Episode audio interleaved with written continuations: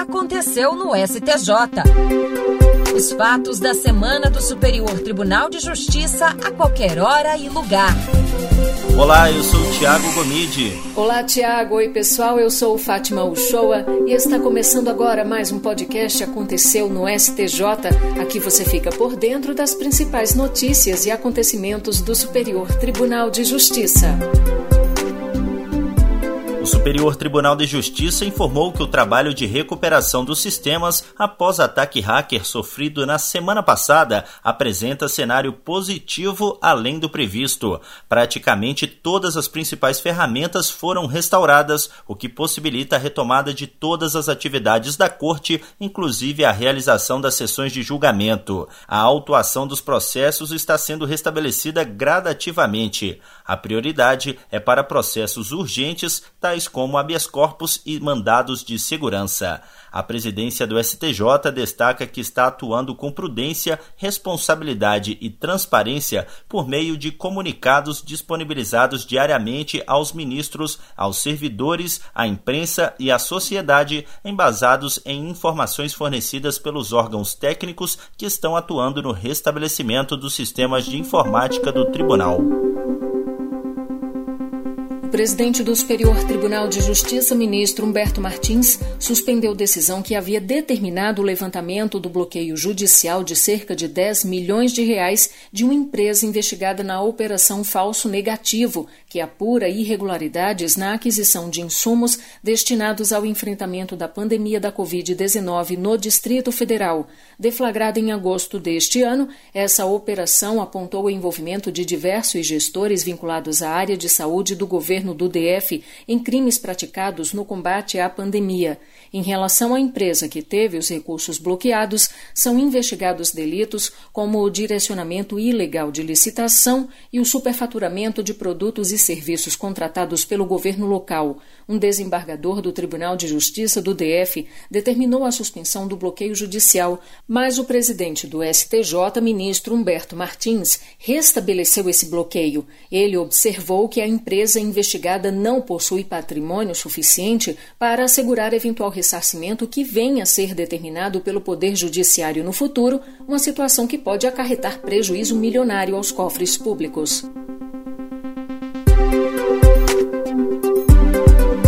Presidente do STJ, ministro Humberto Martins, suspendeu decisão do Tribunal de Justiça do Rio de Janeiro que havia permitido a realização de eleições presenciais para a diretoria do Clube Regatas Vasco da Gama. No pedido de tutela provisória, um sócio do clube afirmou que a realização das eleições presenciais foi determinada por liminar de um desembargador do Tribunal de Justiça Fluminense, contrariando decisão anterior que havia autorizado o pleito na modalidade eletrônica. O sócio afirmou que o clube não teria como se preparar para a realização de eleições presenciais em um período tão curto e a insistência nesse modelo poderia causar aglomerações, tumulto e desrespeito às regras sanitárias. Para o ministro Humberto Martins, no contexto da pandemia de Covid-19, a votação de forma presencial pode gerar prejuízos irreversíveis à saúde pública.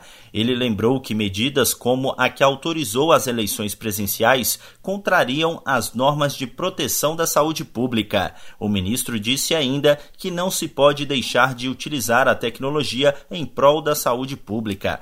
Para ele, a adoção da modalidade eletrônica de votação é condizente com uma atuação administrativa responsável.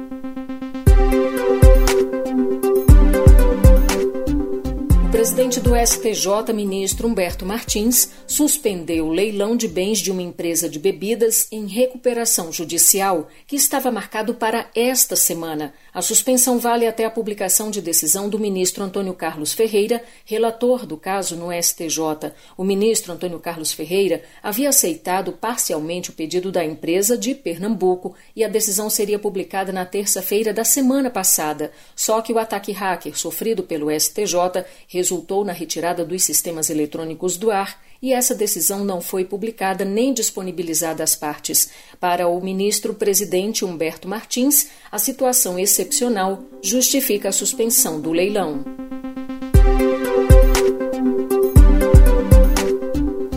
Superior Tribunal de Justiça reconheceu a nulidade de operação de busca e apreensão determinada pela Sexta Vara Criminal de Brasília no âmbito da Operação Grabato, deflagrada para apurar supostas ilegalidades na contratação de serviços e equipamentos para o hospital de campanha montado no Estádio Nacional de Brasília durante a pandemia da Covid-19. O Tribunal de Justiça do Distrito Federal e dos Territórios já havia declarado a incompetência da vara criminal para a análise do caso, porque a investigação trata de valores do Fundo de Saúde do DF que são repassados pela União. Apesar disso, o TJDFT entendeu que não seria o caso de anular as provas obtidas nas investigações, já que a divisão da Justiça estaria relacionada apenas ao princípio da especialização e caberia à Justiça Federal decidir se ratificaria ou não os atos praticados até então no processo. No STJ, o relator ministro Reinaldo Soares da Fonseca declarou a nulidade da busca e apreensão e das provas obtidas. Para ele, a situação dos autos não envolve a aplicação da teoria do juízo aparente. O ministro afirmou que o recorrente tem suportado prejuízo, além de ter a privacidade, que é protegida constitucionalmente, devassada por juízo sabidamente incompetente desde o início. Isso, gente. O Aconteceu no STJ desta semana fica por aqui. E para mais informações sobre o Superior Tribunal de Justiça, basta acessar stj.jus.br. Aproveite e ouça também os outros podcasts produzidos pela Coordenadoria de Rádio e TV do STJ.